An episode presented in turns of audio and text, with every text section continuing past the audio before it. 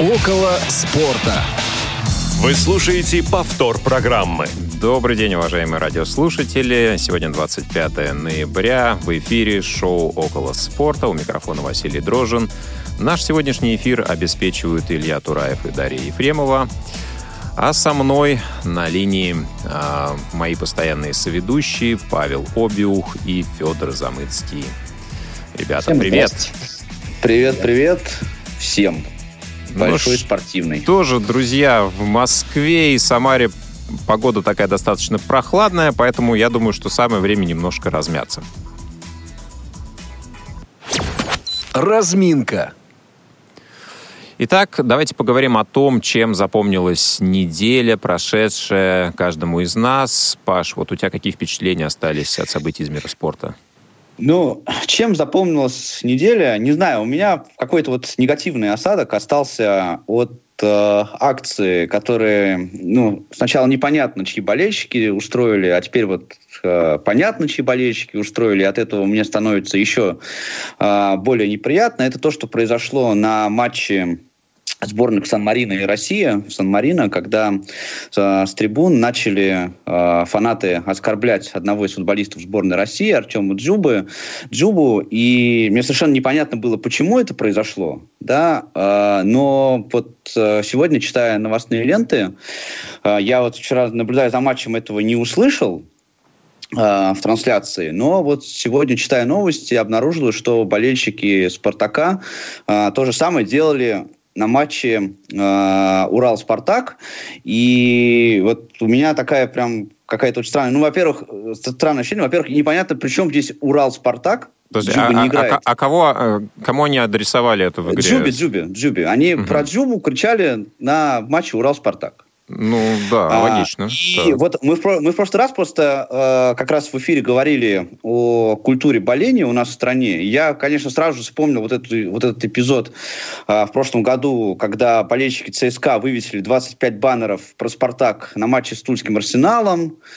Э, переклички вот эти вот на трибунах, э, когда про команду кричат, которые в матче вообще не участвуют. И вот это вот совершенно странная какая-то непонятная история, непонятно, чем она вызвана. Понятно, что у болельщиков «Спартака» сейчас, может быть, к Джубе, Джубе не самое лучшее отношение, но у нас э, в команде, вот в «Спартаке» я имею в виду, сейчас проблем гораздо больше, чем э, ну, для того, чтобы обращать внимание, во-первых, на Дзюбу, во-вторых, мне кажется, Дзюба ничего такого не сделал, для того, чтобы таким образом выражать свое к нему отношение. И вот мне очень неприятно меня впечатление эта вот история, к сожалению, а, на меня произвела. Ну да, мне, во-первых, интересно, почему именно сейчас Дзюба уже года, просто наверное, три как перешел из Да просто даже если у того же Дзюба были более уместные времена, чтобы ему кричать такое, уж точно не сейчас. Ну и мне кажется, действительно, это не самая главная ну, проблема современного абсолютно. Тем более, тем более Дзюба,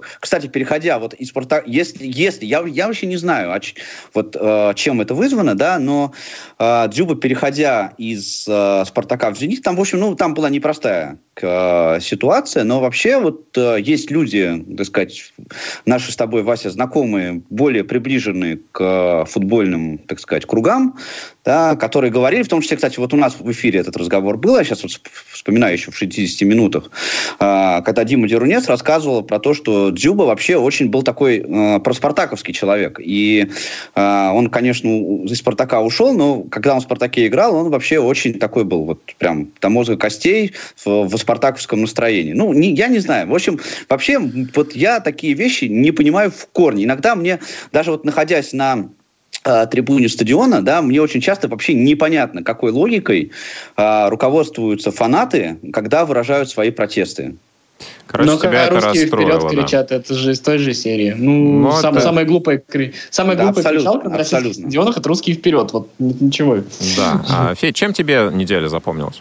Не, ну у меня на самом деле такие более положительные наверное, впечатления. Мне очень, я очень был рад э, матч э, Северной, о, Северной Ирландия Дания прокомментировал Юрий Розанов. Это, наверное, один из моих любимых комментаторов.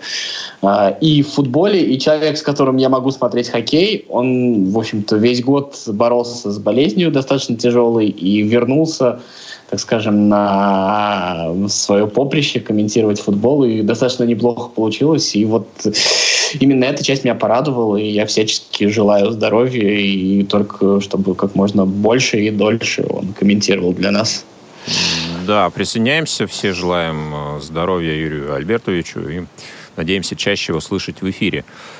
Ну, вот мне, кстати, э, что... Меня, меня расстроили, конечно, наши теннисисты. Я верил, что после победы в четвертьфинале над сербами в Кубке Дэвиса мы сможем одолеть Канаду, но вот не вышло как-то. И канадцы в финале зато проиграли испанцам. Ну и э, российский чемпионат в пятницу, конечно, я наблюдал за матчем Тамбов-Локомотив. И, как всегда, меня очень расстроила оборона э, команды московской и то, что получилось увести три очка из Мордовии э, с домашней, э, с домашней арены Тамбова, конечно, это большая удача.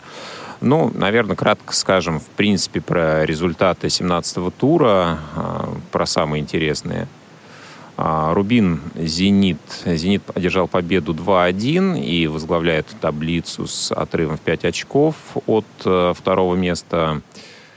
А, «Динамо» Ростов 2-1. Интересный матч. Три пенальти. А, были там спорные моменты, особенно по поводу выхода с э, линии вратарей. Урал «Спартак» 0-0.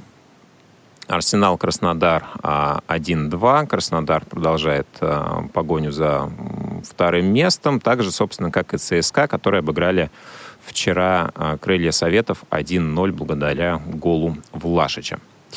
Ну что же, мы сейчас более подробно разберем те новости, которые оставили след в нашей памяти в следующей рубрике. Субъективный рейтинг. Ну что ж, Федор, я предлагаю в этот раз начать с тебя. Какие ну, новости ты нам припас? Это не мой звонок. А, какие новости припас? Ну, все-таки я хочу сказать про Мауринию и Тоттенхэм. А, Жузе Мауриню вернулся. В общем-то, фактически уже почти сбитый летчик. А, и мне кажется. Ну, давайте расскажу, чтобы все знали. Жузе Мауриню возглавил Тоттенхэм после долгого перерыва, после последней отставки из Челси. Ну, соответственно, Маурисио Почтину уволили. Насколько это вообще новость оказалась заметный, так скажем, в европейском футболе, характеризует то, что у Тоттенхэма за 4 дня э, в Твиттере прибавилось на 1 миллион подписчиков. То есть у них было 3,5 миллиона, сейчас у них 4,5 миллиона подписчиков в Твиттере. И когда новость о назначении Мауринio повесили на сайт Тоттенхэма, сайт Тоттенхэма просто упал. Вот. Ну и еще интересный факт, вот если зайти на YouTube-канал Тоттенхэма, вчера заходил там, а, пресс-конференция Мауриню по миллиону просмотров, все остальные видео, которые выкладывает, выкладываются на канале Тоттенхэма, там по а, 10 тысяч просмотров. Ну, то есть аудиторию вот. Жозе с собой уже принес. Осталось да. понять, что будет кажется, с результатом. А мне кажется, что Тоттенхэм это команда, которая же а, ну, у нее не, не самые плохие результаты. У нее, конечно, нет трофеев, и ей нужны трофеи. И, кстати, Мауриньо, может быть, не всегда умеет ярко играть, но трофеи так или иначе это его специализация. Но Тоттенхэм — это команда, которой надо, чтобы они и говорили. Мне кажется, это команда, о которой мало говорят, и поэтому ее никогда никто не воспринимает всерьез, хотя так или иначе последние годы она является так скажем, активным участником футбольных процессов. Слушай, ну а как вот нет результатов Тоттенхэма, если они играли в финале Лиги Чемпионов? Я и говорю, трофеев, нет трофеев. Да, понимаешь, это... Я говорю, нет трофеев. Я говорю, что... Вот, а вот в этом-то, когда зовут Муринью, он перестал давать это в последние годы, я, кстати, так восхищенно говорю о Мауринio, на самом деле недолюбливаю Мауринio. Ну, сейчас так. Вот. А Мауринio зовут для того, чтобы он выиграл этот решающий матч. И сейчас вот даже вот если посмотреть, вот, ну как бы, Тоттенхэм там потерял все шансы э, в чемпионате Англии, об этом уже речи никакой не идет, там попытаться бы до четверки добраться, и то не факт. Но ведь э, Тоттенхэм остается в борьбе в Лиге чемпионов. И э, мне кажется, вот сейчас, если вспомнить те ситуации, когда Мауринью выигрывал этот турнир, сейчас она наиболее похожая. Так что я ни в коем случае не говорю, что это будет обязательно, я бы ни в коем случае на это не поставил, но Тоттенхэм, мне кажется, сейчас в контексте э, этой замены стал претендентом, одним из. Э, при том, что вначале, наверное, он им не был. Но еще эта история интересна тем, что на рынке, так скажем, топовых футбольных тренеров появился еще один свободный тренер. И где окажется Почетина, мне кажется, это тоже достаточно интересно. Да, уже сват, сватают его в разные клубы. Но, кстати, применительно к Мауринию еще интересная ситуация, что э, он является абсолютным лидером по совокупным покупкам э, за всю историю в своей команде, где он тренировал. И сейчас, насколько я понимаю, Тоттенхэм не факт, что даст ему возможность также развернуться в финансовом плане. И вот сможет ли он на старом багаже э, доехать и показать какой-то результат, который от него ждут? Тут еще, знаете, неделю назад появилась новость про то, что Бейл э, не хочет переходить в Тоттенхэм, потому что не хочет понижать контракт. А вот э, может ли Мауринio стать аргументом для Бейла? Это очень интересный момент. Мне кажется, что за этим стоит посмотреть. И это интересно. Это интересно даже в том случае, если Мауриньо провалится. Тогда мы а, как бы, ну, вот несколько лет назад мы все говорили о том, что два лучших тренера это Гвардиола и Мауриньо. Мауриньо как бы с помоста, так скажем, слетел в последние годы.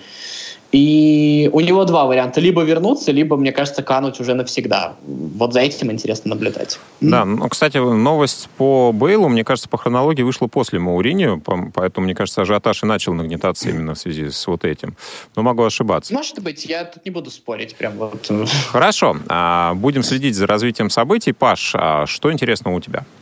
Ну, у меня что интересно? У меня что-то интересное не из мира футбола, друзья мои. Я продолжаю над собой работать. И э, новость, о которой я хотел бы рассказать, она из мира автоспорта. Э, дело в том, что на прошлой неделе был поставлен очередной рекорд команды Red Bull э, Формуле 1 на пидстопе по замене колес. И э, этот новый рекорд. Почему? Я сейчас расскажу, почему меня это, во-первых, меня новость удивила. Потому, я офигел, когда прочитал. Да, потому что я, когда следил за Формулой-1, был в моей жизни такой период, э, несколько лет назад, когда я тоже увлекался Формулой-1, и э, это было связано с тем, что я на компьютере играл в соответствующую игрушку еще. Э, и э, тогда смена колес была примерно около 5 секунд. Все тогда думали, когда же, когда же вот это сначала 5-секундный рубеж преодолеют, потом, когда его преодолели, был 4-секундный рубеж. И здесь еще я хочу, чтобы вы понимали, и вы, и те наши слушатели, которые не увлекаются э, автоспортом, может быть, не так хорошо знают, что э, колеса в Формуле 1 меняют руками. Да? Это не автоматический процесс. А, то есть это люди. А, сейчас на пидстопе а, около 20 человек работает. Причем там вот, а, если посмотреть на это дело со стороны, то кажется, что там вообще какой-то хаос и суета. На самом деле там очень отработанная технология и специальные тренировки вот команды Формулы-1 устраивают обязательно по, именно по, по смене колес. И вот теперь я, значит, озвучиваю вот эту страшную цифру. Новый рекорд э, замены четырех колес на автомобиле Формула-1 составляет 1 секунда и 82 сотых. То есть меньше, чем за 2 секунды. А, и вот эта вот э, вся история, да, это, это машина заезжает на э, пит-стоп, да, колеса нужно снять, точнее, сначала машину нужно поднять, потом колеса нужно снять, потом колеса нужно надеть и прикрутить их обратно, машину опустить, и чтобы она поехала дальше. И вот этот процесс, друзья мои, занял одну секунду и 82 сотых. Тут еще надо заметить, что э, соревнования пидстоперов на Формуле-1 это вообще отдельное совершенно зрелище. В 2003 э, году э, Международная федерация автоспорта вообще отменили они пидстоп, потому что э, резина была уже э, довольно долгосрочная, и приняли такое решение, что вот э, пусть водители справляются с э, расходностью колес, на протяжении всей трассы, на протяжении всего, всего, вот, всего, всего маршрута. И на пидстоп можно было заезжать только для дозаправки. Но э, через несколько лет, э, в общем-то, и конструкторы, и болельщики Формулы-1 в, в большом своем количестве, они возмутились, что э, их решили вот этого зрелища э, пидстоп для смены колес, и Через несколько лет, через 6 лет, э, если быть точнее, Федерация международного автоспорта вернула э, пидстопы и для смены колес именно потому, что это вот своеобразное соревнование между конструкторами и между э, механиками в командах, которое сейчас продолжается. И, как мы видим, вот на тот момент, когда запрещали, было больше трех секунд. Была э, смена колес, занимала. И вот сейчас мы видим, что это соревнование продолжается, и вот сейчас 1,82, и что же будет дальше, я просто боюсь предположить. Ну, рекорды падают. Да, да, конечно. А, ну, про то, что руками меняют, нет, не гаечными ключами, они там, конечно, крутят и не домкратами машины. Нет, конечно, нет, да, у них есть специальные штуки такие, да, которые заворачивают. Ну, это да. На, сам, на самом деле, Формула-1 это офигеть какой командный спорт. Там настолько отточенное взаимодействие вообще между всеми участниками команды. Там же вот мы как бы видим только вершину пилота. На самом деле там а, огр огромное количество людей, которые в этом участвуют. Там настолько отточенное взаимодействие. Мне кажется, об этом можно просто там целую программу или целую серию программ сделать. Вот именно о Формуле 1 как о командном спорте, потому что там, когда вот ты начинаешь вникать в эти вещи, как там э, застегиваются шлемы, как там э, работают над рулевым управлением, как просто э, готовят к старту пилота, там вот этот вот момент, им невозможно не восхищаться. Это очень серьезно, и, и это как бы, так сказать, совокупность современных технологий, находящихся на каком-то космическом уровне, и человеческого взаимодействия. В этом смысле Формула-1 совершенно прекрасна. Но ну, ты иногда ловишь себя на мысли, что куда же дальше расти, да? Казалось бы, вот уже все рекорды побиты и... Причем так еще 20 лет назад пик, казалось. Пик, пик достигнут, да, но вот в очередной раз уже кажется, что граница, но она где-то рядом. Это же, при том, это же при том, что а, в Формуле 1, точно так же, как и в футболе, да, а, появляются все время всякие новые правила. Например, Сейчас же э, вводятся разные всякие ограничения в Формуле 1 для того, чтобы скорости э, которые набирают максимальной скорости пилоты на трассе, да, чтобы они не превышали э, определенной, э, так сказать, ну, определенного значения, да, потому что если какая-то команда вдруг вырвется по скоростным показателям вперед, неожиданно, это же еще кубок конструкторов, да, соревнования конструкторов, э, то у этой команды будет явное преимущество. Поэтому сейчас очень много вводится разных ограничений. Это вот с футболом тоже можно сравнить, да, что тоже вводятся разные ограничения, потому что э, если этот процесс э, вообще отпустить запустить, то там просто будут какие-то нереальные результаты совершенно. Ну вот мне кажется, весело будет, если у нас ведут лимиты скорости на игроков, да, чтобы он не разгонялся выше, там, допустим, 40 километров по полю. Или посылал мяч э, со скоростью не выше определенной. Мне кажется, ты сейчас подкинул очень хорошую инициативу феминисткам ради равноправия. Вот это точно было бы. Ну, мне кажется, наши футболисты уже заранее будут подпадать под все лимиты. А, друзья, кстати, хочу а, напомнить всем нашим радиослушателям, что они могут присоединиться к нам а, и рассказать о тех новостях из мира спорта, которые взволновали их по телефону 8 800 700 ровно 1645 на skype radio.voz или вы можете написать свое сообщение в WhatsApp или SMS на телефон 8 903 707 26 71. У меня новость тоже связанная с рекордом. Она из мира баскетбола, Национальной баскетбольной ассоциации, где во второй год своей игры новичок, прошлогодний словенец Лука Дончич, 20-летний, побил рекорд самого Леброна Джеймса. Ну, для тех, кто хоть немножко интересуется баскетболом, Леброн Джеймс — это человек, который претендует на звание величайшего игрока за всю историю наравне, например, с Майклом Джорданом. Так вот, а, Лука Дончич в одном из матчей а, за свою команду Dallas Mavericks в игре против Golden State Warriors набрал 35 очков, сделал 10 подборов и отдал 11 результативных передач всего за 26 минут. То есть он сделал трипл-дабл, так называемый, двузначный показатель в трех графах статистики. А, до этого рекорд Джеймса был 28 минут. Ну, характерно не просто, а, что Лука сделал а, вот все эти статистические показатели за 26 минут, а то, что он один из немногих европейцев, которые вот реально конкурируют с самыми лучшими звездами Национальной баскетбольной ассоциации и делает это очень успешно. Я любил баскетбол еще с детства, и вот всегда, когда наблюдал за играми НБА по телевизору, мне всегда было интересно, почему же там а, так много темнокожих ребят играет, атлетичных, и так мало людей со светлой кожей, да, сейчас это не имеет никакого отношения к каким-то российским вещам, естественно, вот, но, э, тем не менее, не знаю, с точки зрения физиологии или еще каких-то вещей, мне кажется, что людям белым играть в баскетбол, ну, по каким-то причинам, видимо, сложнее. А, и вот э, Лука один из людей, которые, наверное, могут, э, в принципе, за ближайшие несколько лет доказать обратное. А, интересно будет за ним последить, и я этого ему тоже от души желаю. Ну Мне что, кажется, последуем... Американская система подготовки баскетбольной, она просто нет, очень... нет, Но тогда бы у них там... и белых человек было бы столько же в баскетболе, если бы дело было только в подготовке. На самом деле, чернокожие же люди, они реально вот э, у них физические показатели немножко другие, чем... Вот возьми бег, например, да, э, в беге ну, тоже да. очень много темнокожих, которые э, реально показывают лучшие результаты, прям вот, ну это прям по статистике, если ты посмотришь, это прав, правда вот, вот таким вот образом. Ну, мы край, краем начали уже касаться новости, mm. которая вторая была ну, у давайте, Феди. Да, я расскажу. Да. А, значит, про расизм и борьбу с расизмом, на самом деле, очень часто мы слышим про расизм на стадионах, про расизм э, в, так скажем, э, связанный с большим спортом. И вот Э, футболисты, голландские футболисты придумали очень интересный способ праздновать голы, так скажем, в ответ всем расистам. А там, значит, футболисты с разным цветом кожи во время празднования голов скрещивают руки.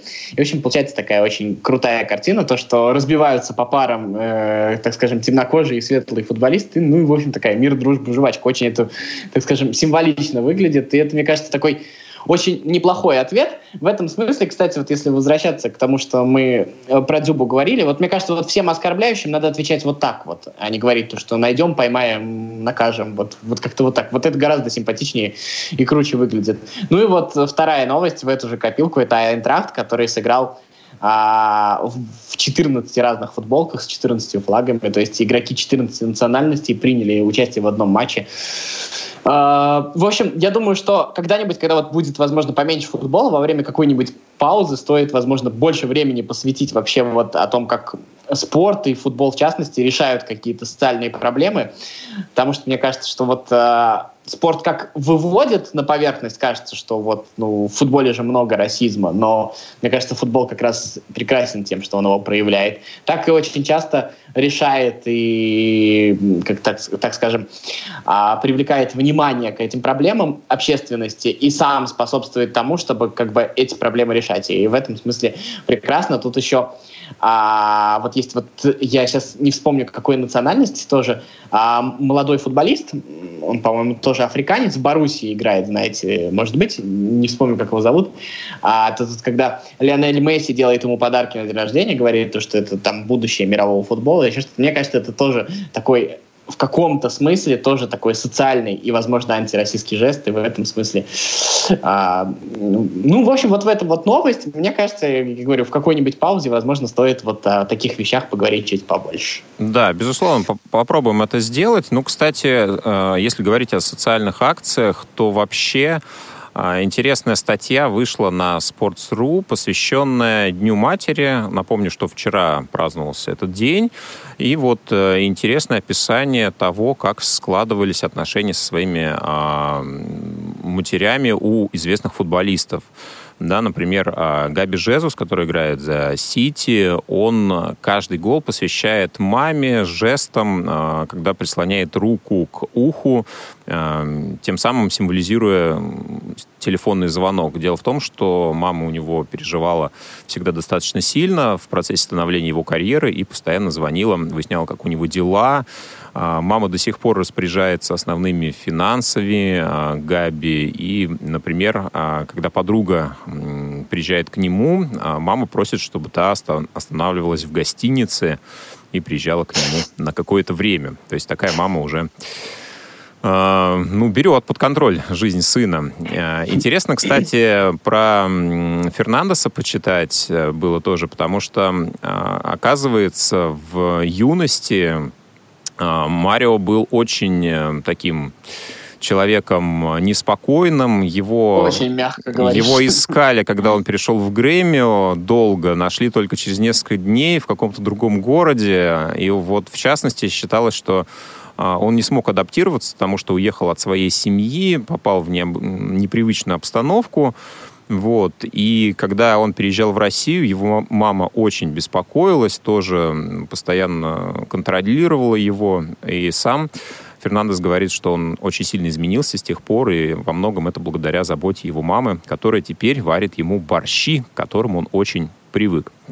Но очень много было известных а, людей описано в этой статье. Если а, хотите, ознакомьтесь. Там есть и Месси, и Рональдо.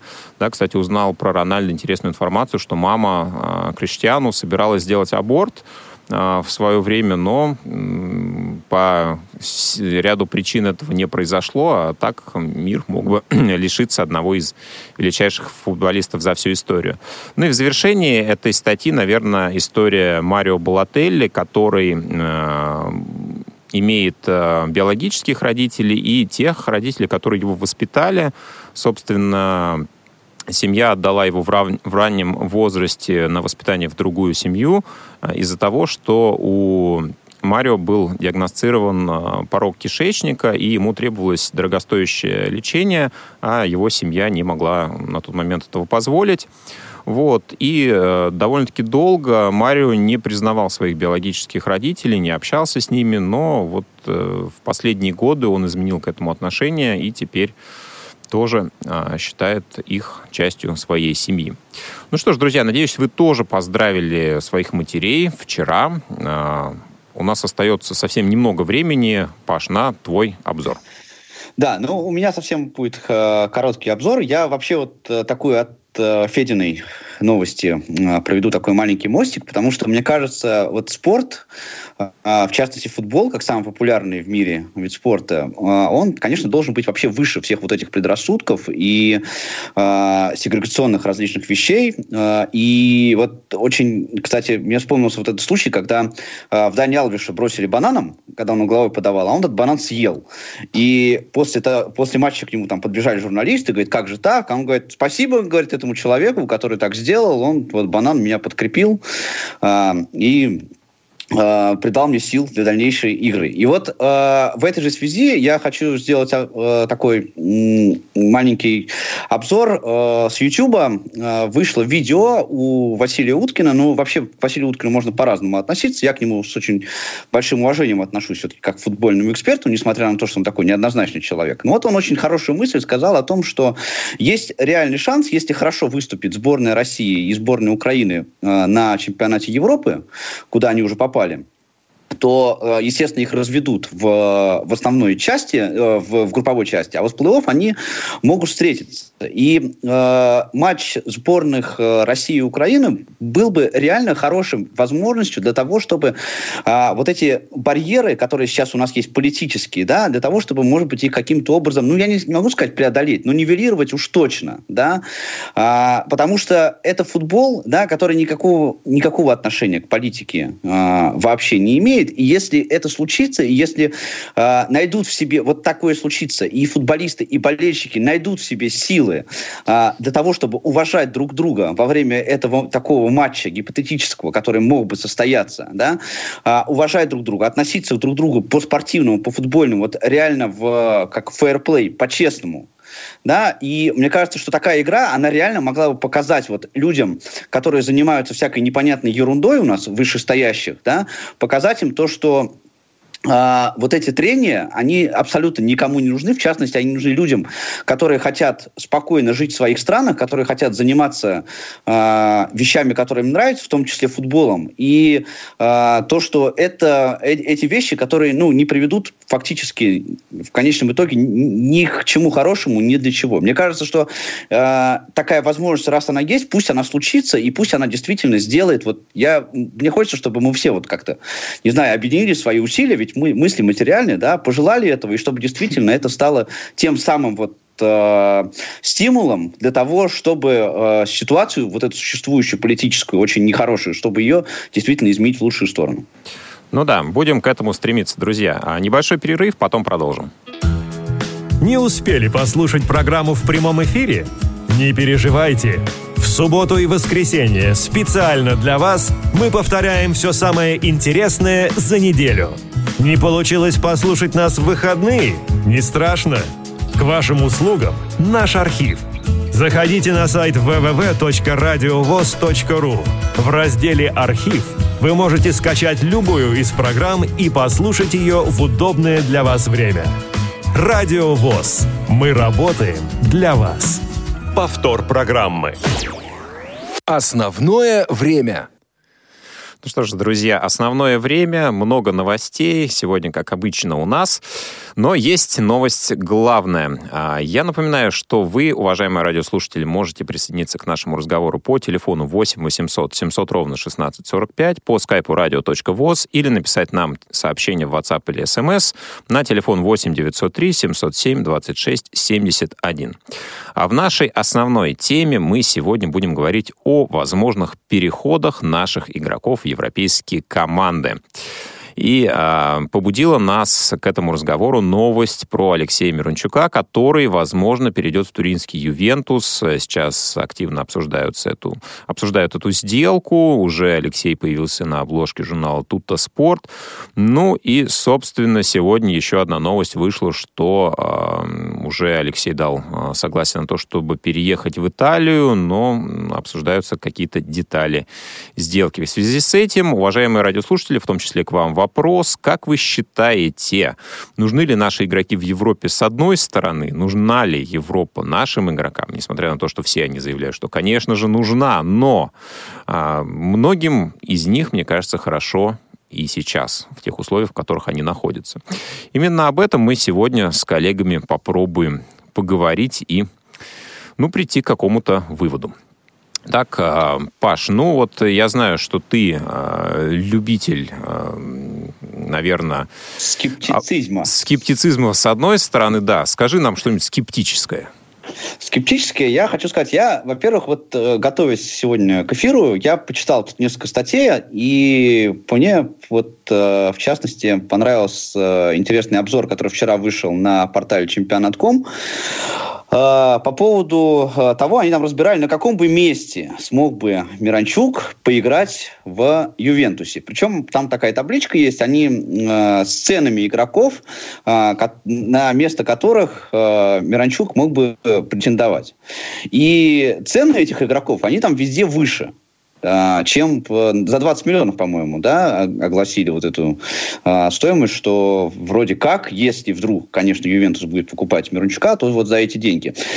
А, это, во-первых. Во-вторых, при той схеме, которая сейчас используется Сари в Ювентусе с тремя а, атакующими полузащитниками, а, по сути, вот в этой тройке может Миранчук сыграть, где все места уже заняты, либо а, на позиции одного из нападающих. И э, там везде, в общем-то, все у них уже, уже хорошо. А, поэтому отсюда м, вывод какой, что э, поедет Миранчук наш прекрасный в Ювентус и сядет там радостно на скамейку. А, вопрос, надо ли это Мирончуку, во-первых, с точки зрения его карьерного роста. И здесь э, я, конечно, пока вот не знаю, да, эти все, все вот эти версии, они пока не официальные, да, и мне все-таки кажется, это уже в целом я сейчас не про Мирончука, не про Мирончука, а вообще.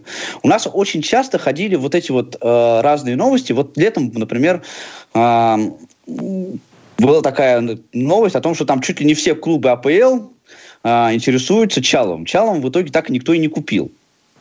А, и у меня здесь возникает вопрос, чем закончится вот вся вот эта история с переходом Мирончука? А, не слишком ли мы, а, так сказать, хотим, да, чтобы наши футболисты реально играли на том уровне, на котором они а, играть сейчас фактически не могут. Ведь э, скорости те же самые итальянского чемпионата, они гораздо выше, чем, э, чем у нас. И почему Миранчук да, э, не показывает эти скорости в нашем чемпионате? Ведь он мог бы быть гораздо более эффективным игроком. Uh, даже, даже в российском чемпионате. Но пока вот uh, он не, не обнаруживает тех достоинств, ради которых он мог бы поиграть в Ювентусе. Ну, а, кстати, что касается Чалова, то еще проходила новость недавно про то, что Челси а, в трансферное окно, если разрешат, э, собственно, команде делать какие-то приобретения, тоже претендуют на Федора. Ну, посмотрим тоже, будет Мне ли кажется, если, вот, если рекрутеры и агенты Челси смотрели вчерашний матч ЦСКА с Крыльями Советами, они, мне кажется, передумали уже. Нет, ну там был очень хороший комментарий по поводу где-то где возле этой новости, я иногда издеваюсь над собой, читаю комментарии, там был прекрасный комментарий, это будет трансфер в качестве материальной помощи ЦСКА. Ну, то есть известно о хороших отношениях Гиннера и Абрамовича. В общем, это такой способ, так скажем, проинвестировать в команду, не более того. Мне Слушайте, кажется. ну вот смотрите, даже если вспоминать Челси, да, ведь был опыт э, российских игроков, был Юра Жирков, был Алексей Смертин, которые в Челси, ну, все-таки играли. Пусть не, не, не, ведущ, ну, не на ведущих ролях, пусть недолго, но не, все-таки они... Пусть не российских игроков, Виржи Ерошек также переходил, Иванович из России переходил в Челси. Но, есть, ну да, но мы сейчас все-таки, если, если будем применительно к именно нашим а, игрокам с российским паспортом говорить, и вот смотрите, еще интересная история. У нас был а, Евро 2008 года, после которого, после успешного выступления, у нас ну, целая такая небольшая группа игроков уехала. Пусть в разное время, но примерно в течение года, может быть, двух. А сейчас тоже относительно, ну, довольно-таки яркое выступление. 18 год, четвертьфинал. Но после этого у нас э, фактически вот э, не сказать, что наших игроков кто-то пытается раскупить. Э, слухи есть, но они такие вяленькие. И вот э, Миранчук пока, наверное, самый реальный кандидат. Ну, а как-то ненадолго. После 2008 года хватило Нет, наших но... ВПЛ. Тут, если вот прямое, прямое сравнение проводить, то, во-первых, ну, кстати, трансфер Жиркова и Мирчука похож, знаете, в каком смысле? Потому что, когда Жирков переходил а, в Челси, в общем-то, все говорили, а как он туда пойдет, там играет Эшли Коул, там играет Мулуда, на тот момент, наверное, лучшие игроки, играющие на левом фланге. И, в общем, и сейчас вот, да, мы, когда говорим про Мирчука, там, в принципе, на этих позициях все забито. Но понимаете, какая, какая разница? Жирков все-таки, как бы к нему не относиться, он показывал тогда, кстати, и сейчас иногда футбол европейского уровня. То есть э, Жирков а, и еженедельно в каждом матче играл на своем уровне, и этот уровень, может быть, не был уровнем Челси, наверное, на тот момент, и этого скачка сделать окончательно не получилось. Но это был действительно высокий уровень, и я считаю, что если бы Жирков перешел, например, ну, так скажем, выбрал бы другую команду, может быть, немножечко попроще, то мог бы сделать себе европейскую карьеру в целом. Вот. А Миранчук же в России не показывает стабильного уровня. Понимаете, что для меня в этом трансфере э, странно. Точнее как, вот если начать сначала, я в сам факт возможности этого трансфера я верю, потому что, зная, как Ювентус совершает трансферы, а, обычно Ювентус покупает кучу игроков, то есть, если мы посмотрим, там всегда очень много куплено игроков, и, так скажем, их переваривает система Ювентуса, и вполне возможно, что кто-то из них выскочит, так скажем, и а,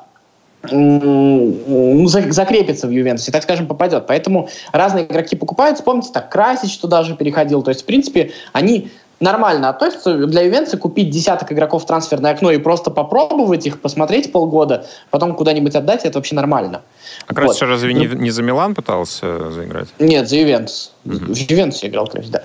Вот. И а, сама идея купить Мирончука, ну как просто, а вот смотрите, там есть интересный футболист. Ну давайте попробуем, там, скорее всего, какие-то бюджеты на трансфер выдают, может, там несколько скаутских служб, отвечающих за а, разные территории. Но дело даже не в этом.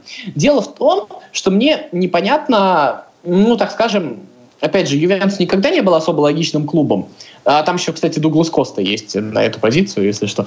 Вот. А, Ювентус никогда не был особо логичным клубом. Но вот мне в качестве, вот, допустим, других футболистов э, Локомотива, этот интерес был бы более понятен. Например, интерес к Баринову мне был бы более понятен. Интерес даже к Антону Миранчуку. Мне кажется, Антон Миранчук ну, чуть более готовый для переезда в Европу футболист. Если хотите, потом поговорим, почему. Вот он понятен. Даже некий интерес к Чалову, ну, не со стороны Челси, к примеру, это если уже переходить к другим футболистам, или там э, Бакаеву, если когда-то будет интерес, это будет чуть более понятно, ровно счетом потому, что Миранчук уже не такой молодой футболист. То есть говорить о Миранчуке как футболисте на перспективу это тоже достаточно странно. Это игрок, который должен выходить и играть здесь и сейчас. Ему сколько, 24 года уже, если я не ошибаюсь. Да, 24. Но, а, Федь, мне кажется, что здесь логика очень простая. Здесь э, он показал э, товар лицом именно в играх против Ювентуса. Он забил э, по голу в гостевой и домашних играх. И, ну, возможно, вот как у ну, баскетбольного ЦСКА была в свое время традиция... Это эмоциональное решение. А, Местечковое. Ну, да, да, да. Но вот Ювентусу покупаем тех, кто хорошо играет против нас. Ю Ювентусу свойственны такие решения, они туда-сюда обратно, похоже, скоро по кругу опять с Погба пойдут э, отношения заводить. Так что то, что Ювентус делает глупые трансферы, это как бы неудивительно. А нужно ли это футболисту? Да, естественно, нужно переходить в европейский клуб и пробовать себя. Там, может быть, в какую-нибудь аренду возьмут. Но в то, что там Миранчук, если вот рассуждать о каких-то шансах, заиграет в Ювентусе, ну, мне кажется, 0,1 миллионные шансы, если там у него не спустится какое-то озарение. Ну а вот, друзья мои, а вот смотрите, давайте оставим в покое Мирончука, да, э, вот сейчас кто бы из наших футболистов реально, на ваш взгляд, мог бы, вот, ну, Федор уже сказал по поводу вот из Локомотива кого, а Барин. кто бы сейчас, кто, кто бы сейчас мог бы поехать еще вот у нас ре, реально Ну, давай куда поехать? Если мы говорим, кто бы мог поехать в Барселону или Сити... Там понятно, от, что никто. От, понятно. Ответ никто, как бы. Ну, Зинченко он поехал, кстати, почти от нас. Так что тоже э, это через раз. А так, кто из футболистов мог бы поехать? Ну, я все-таки думаю, что Фернандес, э, правда, уже возраст, наверное, не тот, чтобы поехать, но в целом вполне себе возможно.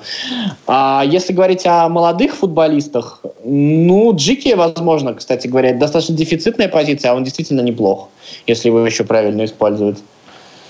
Согласен. Ну, мне кажется, как... еще вот, что если Бакаев еще будет прибавлять вот в таком же темпе, Ну, там, понимаешь, мы его очень, очень мало видели. То есть это вот ну. прям совсем то, тоже импульсивно достаточно было бы.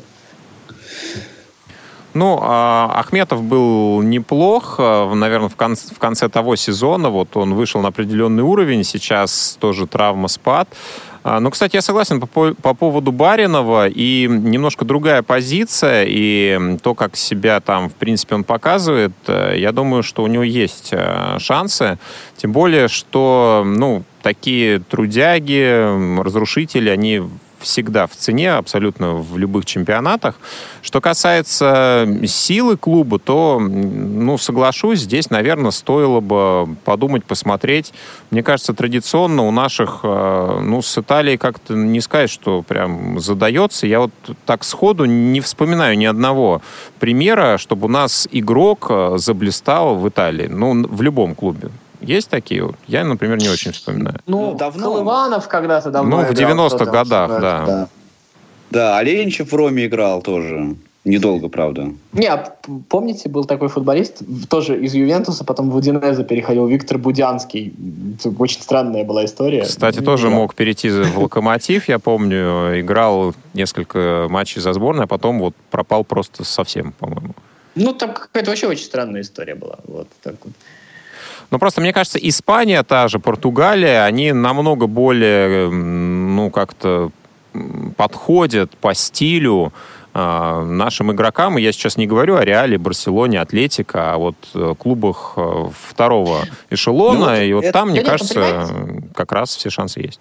Понимаешь, Вась, я не хочу повторяться, об этом уже многие сказали, но Миранчук — это тот футболист, э, который либо он ключевой игрок, либо он э, не играет в принципе. То есть он действительно, у него не очень хорошо получается играть эпизодически. То есть вот то, что там у Шапи, к примеру, в Краснодаре получается. Он действительно, э, то есть на него должно быть все завязано, вся команда должна играть через него. И вот в этом смысле именно поэтому я говорил, что Антон Миранчук, мне кажется, чуть более готовым. А еще у Антона Миранчука есть эстонский опыт, эстонский чемпионат. Это такой чемпионат, где а, бьют по ногам каждые 4 секунды, там по-другому не умеют, и все, что там умеют делать, это бить по ногам. И, в общем, а, вот, так скажем, а, более так скажем, более жесткий, более быстрый темп европейский, мне кажется, вот Антон к этому чуть более готов. Но, опять же, это мое мнение. Ну вот смотрите, еще какая у меня мысль есть, да? А, почему у нас всегда, как только переход нашего футболиста в какой-то клуб, это обязательно должен быть Ювентус, там, Челси, все, все дела. Ну, потому а, что мы почему... великие. Да, почему нашими футболистами... Вот у нас перешел, допустим, Головин в Монако, да? Ну, Монако, прям скажем, Монако. Да, э, не позвали же его в Лион там или в Бордо. А, и вот он играет в Монако. Там сначала было так себе, потом он как-то более-менее там начал приспосабливаться. Почему бы нашим футболистам не рассмотреть а, вопрос, там, переход, например, там, не, там, не в Ливерпуль, там, не в Сити, да, а там в Берли в какой-нибудь. Ну, зарплаты сильно сейчас. меньше. Да, почему? А потому что э, у нас сразу вот это вот начинается, да, э, наши футболисты, извините, зарплату получают большую, вот это вся сейчас, ну я не хочу сейчас в этот разговор скатываться про про лимиты и там и, и так далее и тому подобное, но это же реально, понимаете, вот пойти играть там в условный Бернли э, и получить там игровую практику и оттуда уже попасть в Сити, мне кажется, это гораздо э, больше а вероятности. Ну, а, а у нас сейчас, сейчас обратная тенденция получается. Мы всех э, уже мы не отправляем туда играть, а мы тех, кто как-то подходит э, под русский паспорт, забираем из Европы. Рауша, Нештеттера, Караваева, да, да, да. сейчас Ковличенко, скорее всего, тоже последует через какое-то время. Ну, поэтому у нас остается, по сути, Черышев, который, в принципе, и воспитывался в системе э, испанских клубов. Его сложно назвать в чистом виде легионером. Да, ну вот, наверное, такой пример это Головин, который состоявшимся игроком уезжал и, в общем-то, пока тфу-тфу довольно-таки неплохо Но, опять себя же, показывает. еще не забывайте, что Головин даже сейчас младше Мирончука. То есть э, он же младше Мирончука, в принципе. Э, да, он Это младше так. Мирончука. Да, он, давайте, да, хорошо. Да, но, но, на самом деле, э, самый главный вывод, к которому мы пришли по итогу 20 минут, это э, то, что Саша Головин младше э, Леша Мирончука. С чем мы обоих и поздравляем. Ну что же, друзья, действительно, вопрос очень дискуссионный, он вечный. Как обычно, появятся новые слухи, появятся новые домыслы. Ну что же, нам остается только проанонсировать события предстоящей недели. Не за горами. Да, ну вот, кстати, а, применительно к темам, которые мы сегодня затрагивали, уже завтра «Локомотив» вместе с Алексеем Мирончуком будет принимать а, Байер на домашней арене. А Тоттенхэм вместе с Жозе Моринью будет играть также дома с Олимпиакосом. Интересно будет последить за этими матчами. Ну, давайте, наверное, кратко скажем, кто а, какие события ждет на предстоящей неделе и зачем будет следить. Паш, вот а, ты например? Ну, я ожидаемо, конечно. Нет, мне, я очень внимательно буду завтра смотреть за игрой Локомотиву, потому что я симпатизирую Локомотиву, в, в том числе. Буду не очень внимательно буду смотреть за матчем Зенита. А, обязательно посмотрю Краснодар, конечно же. Это что касается Еврокубков. Но больше всего, конечно, я жду воскресенье, 19.00, э, и матч «Зенит-Спартак». Конечно, вот э, мне очень интересно в том смысле, как сейчас э, будет с новым тренером у нас игра с таким клубом, как, как «Зенит». Да, потому что все-таки, ну, играли уже, с, играл уже «Спартак» с Ростовом, э, успешно, но там есть были разные нюансы, э, связанные с кубком. Спартак сейчас играет очень неровно, э, несмотря на то, что вчера я считаю, что была нулевая ничья, но игра в целом мне понравилась. Но вот игра с «Зенитом» это будет такая первая проверка э, на прочность э, нового «Спартака» с, э, с новым тренером. Мне, конечно, прям очень интересно, что же, что же будет. Да, но в этом Мне... туре будут интересные еще игры. А, в частности, 1 же декабря будет игра а, «Локомотив-Динамо», и, и трансляцию этой игры вы можете э, наблюдать на радио ВОЗ 1 числа в 16.25. Кому интересно, пожалуйста, включайтесь. Мне кажется, кстати, вот я вот в этом конспирологию прям готов увидеть какой-то. Это заговор, точно. Когда вот все время матч Локомотив-Динамо оказывается в одном туре, либо с матчем Спартак-Зенит, либо с матчем ЦСКА ЦСКА «Спартак». Локомотив и «Динамо» у них и так есть проблемы с аудиторией. И, в общем, вот, вот это вот очень часто такое случается. Мне кажется, и я, конечно, шучу, но в этом что-то есть. Ну, э, вот мне, конечно, на этой неделе, для меня это особая история, мне не придется, ну, а может быть и придется. В общем, это редко бывает, но я буду болеть за «Спартак», поэтому также жду воскресенья. Это, наверное, главное событие на этой неделе. Василий, ты, наверное, ждешь матч Локомотив-Динамо. А, ну, я, кстати, Нет, да, жду, жду матч Локомотив-Динамо, естественно, но я тоже думаю, что буду болеть в игре «Зенит Спартак» за московскую команду. Ну, кстати, еще две трансляции будут на Радио ВОЗ, о которых тоже стоит сказать. В среду 27 числа матч Лиги чемпионов «Зенит» принимает «Леон».